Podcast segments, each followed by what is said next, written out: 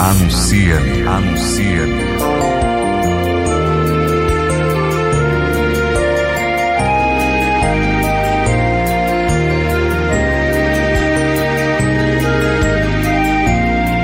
Anuncia-me, vocação que se faz missão.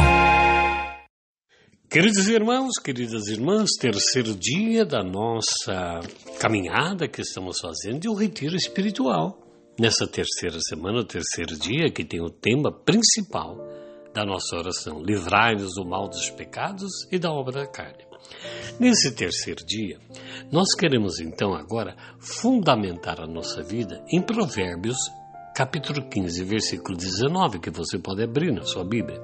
Lembrando que a preguiça é falta de busca, abatimento do espírito e do corpo, é uma moleza total.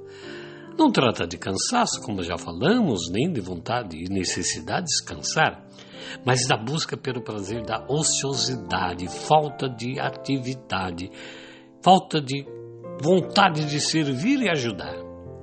A preguiça é a fonte da frieza espiritual vai nos afastando de corpo de oração, de pastoral, das nossas orações.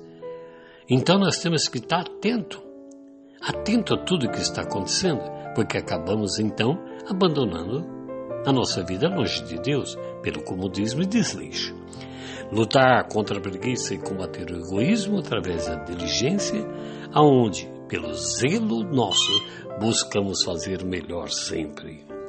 Ora, meu querido e minha querida, nós queremos assim nesse momento que nós possamos realmente estarmos assim cada vez mais buscando a Deus na nossa vida.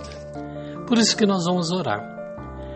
Ó Deus, Senhor da nossa alma, perdoa os nossos pecados, liberta-nos dessa hora de doença, dores, aflições emocionais e carnais e espirituais.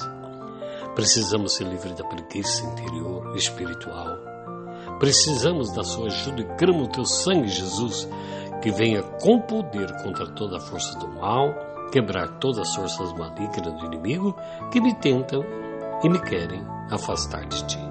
Estendei vossa mão sobre mim, Senhor, abriga-me sob a vossa destra, livra-me de desastres, assaltos, violências, inveja toda a obra do mal e também da preguiça.